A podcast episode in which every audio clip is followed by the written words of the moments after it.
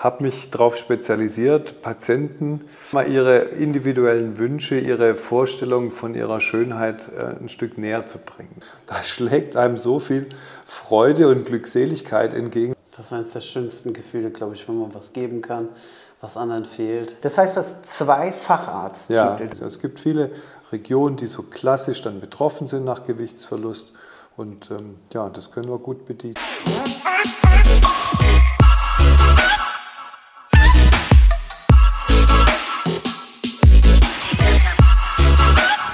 Körperverwandlung. Was ist Ihre Expertise und ähm, warum bin ich heute hier? Ja, ich bin ja plastischer Chirurg und ich ähm, habe mich darauf spezialisiert, Patienten, ja, sagen wir mal, ihre individuellen Wünsche, ihre Vorstellungen von ihrer Schönheit äh, ein Stück näher zu bringen. Es gibt ganz viele, die über Veränderungen im Leben wie Schwangerschaften oder wie Gewichtsveränderungen, da kommen wir ja gleich mal noch näher drauf das Thema, in den Zustand kommen, wo sie nicht mehr zufrieden und nicht mehr glücklich sind. Und da möchten wir To Make You Happy ansetzen, um die Patienten praktisch ein bisschen wieder dahin zu bekommen, dass sie sich wohlfühlen in ihrem Körper, dass sie vielleicht auch eine Belohnung kriegen nach einer Schwangerschaft, dass die Areale korrigiert werden, dass sie wieder gut aussehen danach. Ähm, da sehe ich mich. Okay, also das hört sich sehr interessant an, denn bei uns ist es ja so, dass ungefähr 50 Prozent unserer Kundinnen alles Mütter sind. Und die haben natürlich bei uns in der Körperverwandlung in wenigen Wochen mal das Gröbste runter. Aber es ist so, dass es natürlich nie komplett diese Perfektion erreicht, die viele sich ja wünschen. Gerade im Thema jetzt im Brustbereich, wenn man mal 10, 20 oder 30 Kilo abgenommen hat, da klagen natürlich auch die Frauen, denn ne, wir können das ja schlecht beeinflussen, wo der Körper das Fett wegmacht. Mhm. Das ist ja evolutionär, hat er ja einen genauen Bauplan. Und jetzt ist es natürlich so, dass ich mich dafür mal interessiere, was in dem Bereich, jetzt zum Beispiel, wenn die Frau in der Brust viel Fettmasse verloren hat, was sind da jetzt Techniken oder Methoden, die du da einsetzt, um das Ganze natürlich wieder in ein Bild zu bringen, wie das vielleicht vor der Schwangerschaft war? Wichtig ist wirklich der Zustand, mit dem die Frau kommt. Also wenn wirklich, sagen wir mal, nach sehr großer Gewichtsabnahme die Brust wirklich leer ist, dann würden wir auch mit einem Implantat wahrscheinlich arbeiten, um das Volumen, das verloren gegangene wieder aufzufüllen. Ich gehe einfach mal davon aus, dass wahrscheinlich eine Straffung für so einen Fall unumgänglich ist. Es gibt verschiedene Straffungstechniken an der Brust.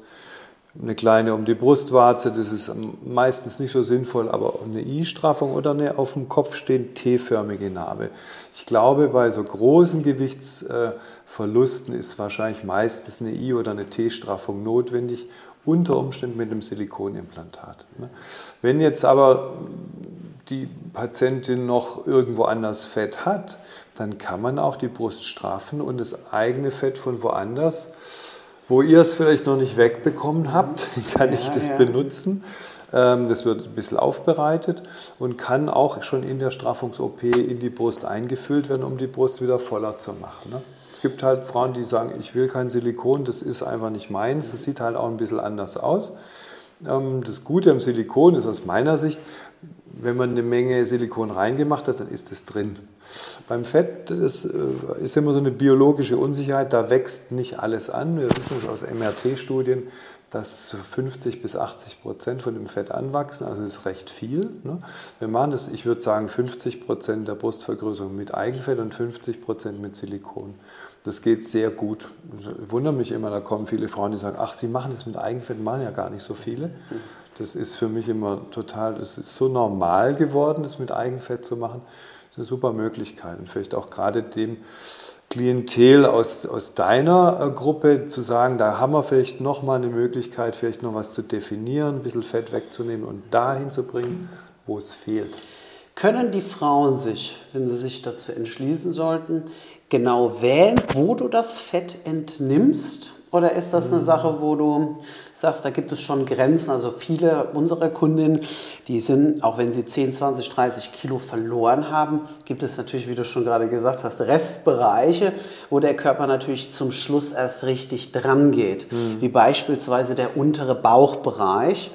Und ähm, ist es dort möglich, da dann auch Fett zu entnehmen, um die Brust zu straffen? Das ist eine super äh, Region. Also wenn jetzt jemand nicht so ein Gewichtsverlustproblem hat, dann würden wir eigentlich gerne immer Knie, Oberschenkel, Innenseiten, Bauch, Hüften in der Reihenfolge, weil das Fett Knie, Oberschenkel, Bauch ist etwas weicher als von den Hüften. Das ist eine Nuance besser zum Transplantieren. Heißt aber nicht, dass es an anderen Stellen nicht geht. Ne? Mhm. Aber der Bauch geht super.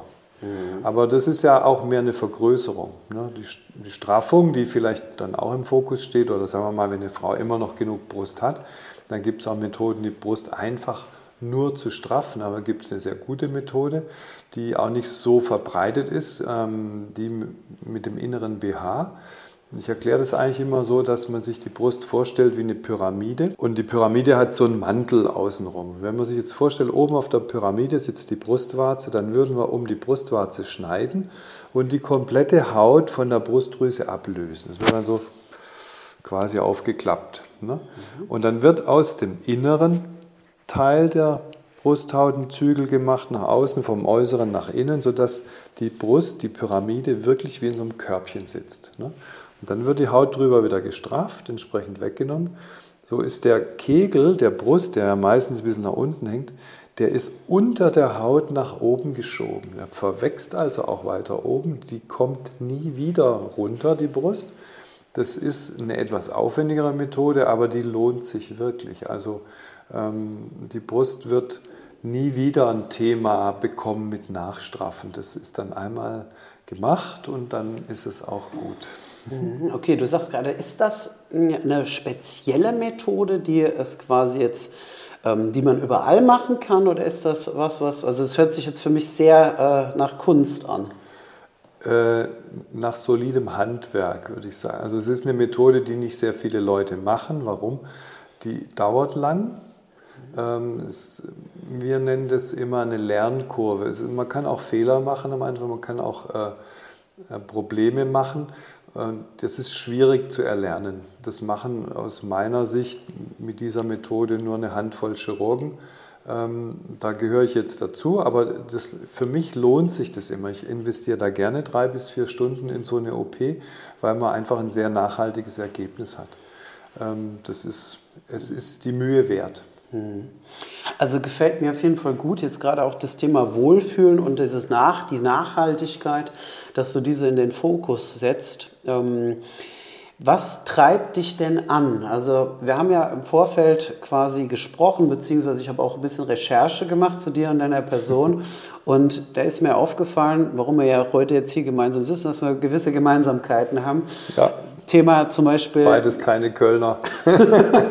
das ist auf jeden Fall richtig. Aber wie hast du denn angefangen? Wie kamst du denn dazu, quasi, dass du dich auch für diese quasi spezielle Methode interessierst, beziehungsweise generell vielleicht mal so einen ganz kurzen Abriss? Ich bin mir sicher, da können wir eine eigene Folge drüber mhm. machen. Aber wie hast du angefangen? Wie hat sich das ergeben, dass du da so gemerkt hast, da liegt deine Leidenschaft? Kurzform, Sport studiert, wollte mal Sportmedizin machen, habe in der Uniklinik angefangen, Unfallchirurgie, Orthopädie und habe gemerkt, äh, die Patienten, für die ist es normal, wenn die Knochen nachher wieder heil sind, aber das Körperbild, die Narben, die Defekte, die stören. Ne? Ähm, ganz pragmatisch, morgens um vier ein Unfallopfer zu operieren, ist ziemlich anstrengend und irgendwann ist man so müde, dass man gar nicht mehr weiß, was man da macht aber morgens um halb neun mit einem guten Plan die Weichteile wiederherzustellen, ist kein Notfalleingriff. Und ich habe in der Uni ein, äh, in der Uniklinik ja schon sehr viel Unfallchirurgie und Wiederherstellung gemacht. Und darüber ist eigentlich dann das Interesse an der plastischen und Wiederherstellungschirurgie gekommen. Und ähm, ich bin dann bewusst aus der Unfallchirurgie Orthopädie in die plastische Chirurgie gewechselt. Und da habe ich dann halt, da macht man ja auch Handchirurgie, Verbrennungschirurgie, ich habe ein Jahr Verbrennungsintensivstation gemacht. Ist alles nicht so, dass man sagt, ähm, das will man jetzt ein Leben lang machen. Also meine Leidenschaft ist es nicht, sondern ich habe gemerkt, dass ich, ich kann am besten, wenn ich mir einen guten Plan machen kann, wenn ich Patienten beraten kann, bei einem nicht lebensbedrohlichen Problem, ähm, weil an einer zu großen Brust zum Beispiel verstirbt man ja nicht. Man kann mit der auch 80 werden, aber die Leute werden halt 80 Jahre unglücklich.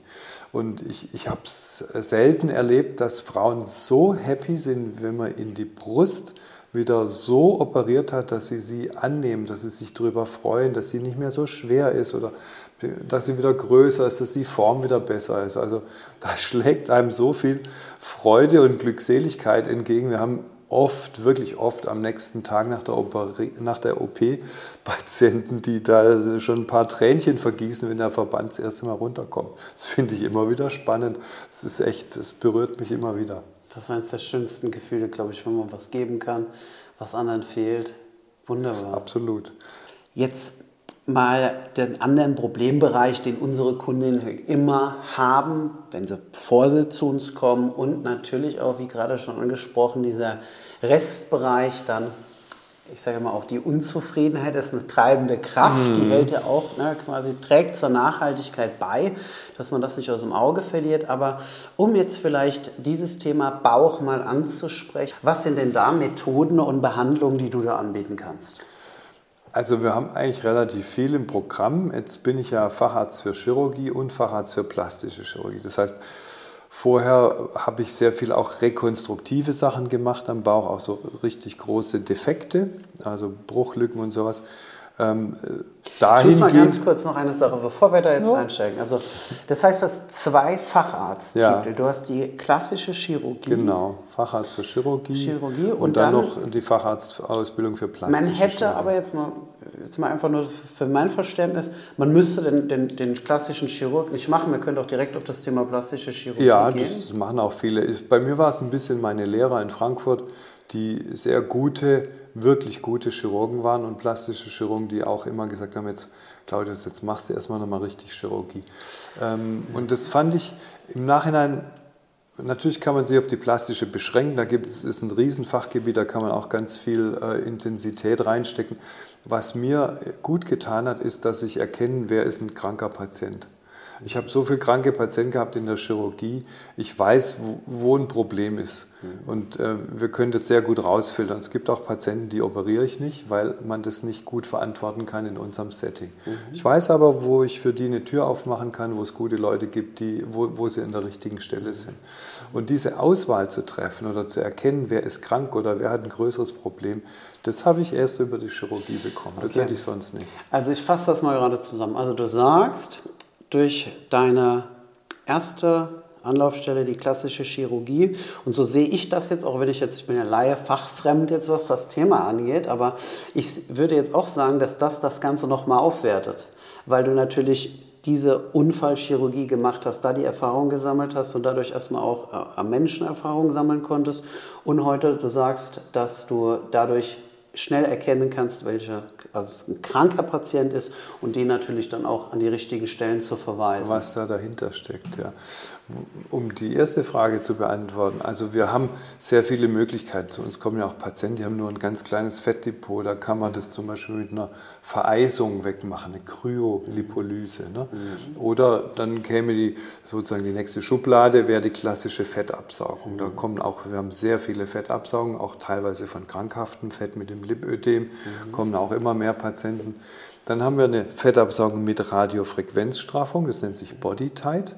Also wenn man das Fett absaugt, die Haut sich zurückbildet, aber man Sorge hat, reicht es oder hängt es nachher vielleicht ein bisschen, dann kommt die Radiofrequenz mit dazu, weil das zusätzlich die Haut nochmal straffen kann. Und wenn man denkt, das reicht auch nicht, weil mit der Radiofrequenz kann man auch nicht zum Mond fliegen, dann müssen wir es wegschneiden. Und dann kommen eben die ganzen Straffungs-OPs, hauptsächlich Bauchdeckenstraffung, aber naja, auch ein Facelift ist eine Straffung, eine Brust ist eine Straffung oder Oberschenkel, Oberarme machen wir auch regelmäßig. Also es gibt viele Regionen, die so klassisch dann betroffen sind nach Gewichtsverlust. Und ähm, ja, das können wir gut bedienen. Mhm. Also vom kleinen Pulse Session bis hin zu den großen Sachen. Ja. Du bist da auf jeden Fall drauf spezialisiert. Also das, da könnte man eventuell, also wenn ihr jetzt gerade die Zuschauer jetzt sagt, okay, das interessiert uns Thema Kryolipolyse, ja, wie geht das ohne, ohne OP? ein kleines Pölsterchen wegzumachen, dann schreibt es auf jeden Fall mal in die Kommentare, was euch interessiert. Thema Lipödem ist bei uns auch ein Riesenthema. Wo wir auch mit unseren ähm, Kandidatinnen tolle Erfolge erzielen, die natürlich aber auch in einer gewisser Art und Weise begrenzt sind. Ne? Gerade was jetzt das krankhafte Fett angeht. Auch da könnte ich mir vorstellen, schreibt es in die Kommentare. Aber Andreas, wenn ich dich unterbrechen ja. darf, ähm, die können, ihr könnt immer gerne mal für ein unverbindliches Gespräch kommen. Ne? Weil wichtig ist zu beurteilen, in welche Kategorie passt der Patient. Vielleicht ist er ja in einer Kategorie, wo man im Moment sagt, das ist noch zu viel für eine OP, aber wir können schon das oder das machen oder geh doch mal den Schritt und dann wartet am Ende vielleicht eine Bauchdenkstraffung, wo man es dann wirklich wegmachen kann. Die Beurteilung, denke ich, ist schon wichtig, dass es der Arzt macht, der es vielleicht auch operiert, aber ein unverbindliches Gespräch, auch wenn man denkt, ich bin vielleicht noch einen Tick zu früh, lohnt sich immer. Wir sind immer da, immer offen, wir freuen uns auf euch. Wir hängen auf jeden Fall jetzt mal die kompletten Daten von dem Dr. Kessmann unten in die Beschreibung rein. Da könnt ihr euch direkt für ein unverbindliches Gespräch einfach mal melden. Und schreibt natürlich rein, wenn euch gewisse Themen interessieren. Ja, also müsst ihr hochgradig interessant. Und von meiner Seite aus sage ich jetzt erstmal vielen lieben Dank. Ne? Also das ist ähm, sehr aufschlussreich und ich freue mich sehr, dass wir heute hier sein dürfen. Vielen lieben sehr Dank. Sehr gerne.